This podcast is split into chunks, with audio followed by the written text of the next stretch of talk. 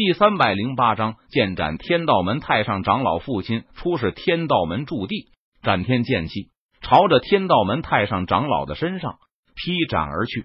给我碎！天道门太上长老低吼一声，他祭出本命灵气，朝着劈斩而来的斩天剑气猛轰而去。砰！一道沉闷的声音响起，声音动彻九霄。只见斩天剑气势如破竹般。将天道门太上长老的本命灵气直接给轰成了碎片，然后斩天剑气去势不减的继续朝着天道门太上长老的身上劈斩而下。什么？天道门太上长老看到自己的本命灵气被斩天剑气摧枯拉朽的斩成了碎片，天道门太上长老的脸色顿时一变，他不由得发出一声低呼，感到难以置信。不好！当天。道门太上长老看到继续劈斩而来的斩天剑气后，他在心中暗道一声不好，没有任何犹豫。天道门太上长老脚掌猛跺地面，身体快速向后飞退而去。不过，斩天剑气的速度更快，几乎是眨眼间便出现在了天道门太上长老身前。只见斩天剑气蕴含着恐怖的剑道之力，携带着无与伦比的凌厉锋芒。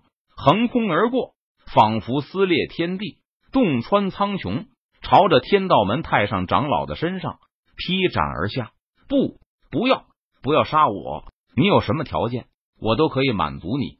天道门太上长老感受到斩天剑气上所蕴含的恐怖力量，他面临着死亡的气息，不由得大声求饶道：“斩！”但是陈宇却是脸庞冷峻，目光冰冷。他丝毫不理会天道门太上长老的求饶，右手剑指一挥，操控着斩天剑气一斩而下。突施血花飞溅，斩天剑气将天道门太上长老的身体瞬间撕成粉碎。轰隆隆，顿时大道长河中一条大道崩溃，天地巨震。这就是永恒境武者陨落的意象。永恒境武者掌控一条大道，陨落时。其掌握的大道之力便会崩溃。天道门太上长老被杀，整个天道门被灭。除了在外侥幸逃过一劫的天道门弟子外，在天道门驻地内的所有天道门之人无一活口。青衣，我们走吧。陈宇脸色淡然，他说道：“是，羽皇大人。”李青衣点了点头，应道。随后，陈宇和李青衣两人回到了陈国。凌霄剑宗，李青一回到凌霄剑宗，当即闭关，准备突破河道境。而陈宇则是回到林都皇宫内与家人相聚。不过，当陈宇回到皇宫内的时候，他却发现皇宫的气氛有些不对劲。只见整个皇宫上下全部戒严，气氛严肃，每个人都是紧闭嘴巴，连大气都不敢喘一声。这是怎么回事？皇宫发生了什么事情？陈宇心中感到疑惑。五弟，太好了，你终于回来了！陈峰看到陈宇回来，他顿时高兴道：“大哥，怎么了？”陈宇见状，他询问道：“五弟，在你走后不久，父亲他就病倒了，然后我请来所有御医都没能治好父亲，我连凌霄剑宗的柳宗主都请来了，但是柳宗主也查不出父亲有什么病。”表示无能为力。柳宗主说：“这个世界上恐怕只有你才能治好父亲了。”于是，我暗中派遣无数锦衣卫成员前去寻找你，但始终都没有找到你的下落。而父亲的病情一天比一天严重了。陈峰解释道：“什么？父亲病重了？”陈宇闻言，他顿时大吃一惊，道：“父亲陈山是陈国皇帝身边守卫森严。”其本身也是一名实力高强的武者，因此陈山怎么会如此轻易的病倒了呢？这件事情实在是太过蹊跷了。父亲病重的消息，还有几个人知道？陈宇脸色微沉，他问道：“一国皇帝病重，这个消息如果传出去，恐怕会引起整个陈国上下动荡不安。”五弟，你放心吧，我第一时间便封锁了消息，并且整个皇宫戒严。将各方势力的探子和眼线全部拔了出来。不过，即便如此，父亲病重的消息恐怕也瞒不了多久了。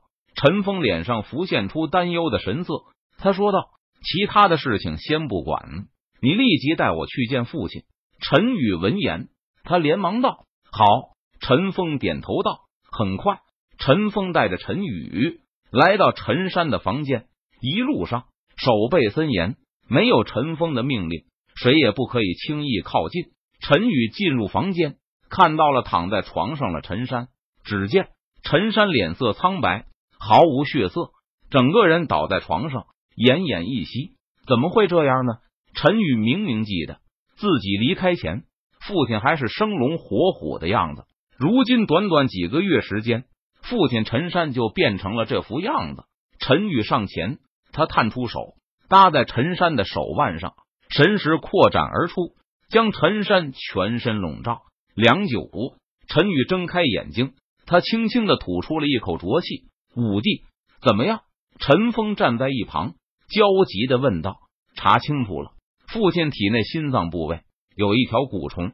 陈宇收回手指，他脸色微沉，低声道：“蛊虫。”陈峰闻言，他好奇道：“蛊虫依附在父亲的心脏上，吸取着父亲的生命原力。”随着蛊虫的长大，所需要的生命原力越多，父亲的生命原力就会被吸干而死。陈宇解释道：“这究竟是什么人做的？”陈峰大为震怒道：“不知道，但蛊虫手段处于幽州，可能和狼国有关。”陈宇脸色微沉，他回答道：“陈宇记得自己已经将巫教摧毁，按理说应该没有人懂得蛊虫手段了才是，但是如今居然有人。”透过重重防守，将蛊虫下在了父亲的心脏上，说明对方的手段通天，而且还要置陈山于死地。如果让我查到是谁做的话，我一定要让他生不如死。陈峰咬牙切齿道：“眼下最重要的是把这只蛊虫从父亲心脏内取出来，否则一旦让蛊虫长到完全体，父亲恐怕就无法回天了。”陈宇脸色阴沉。他语气严肃道：“五弟，你有什么需要的，尽管说。”陈峰闻言，他点了点头，说道：“我需要几味药材，你帮我准备好。”陈宇开口道：“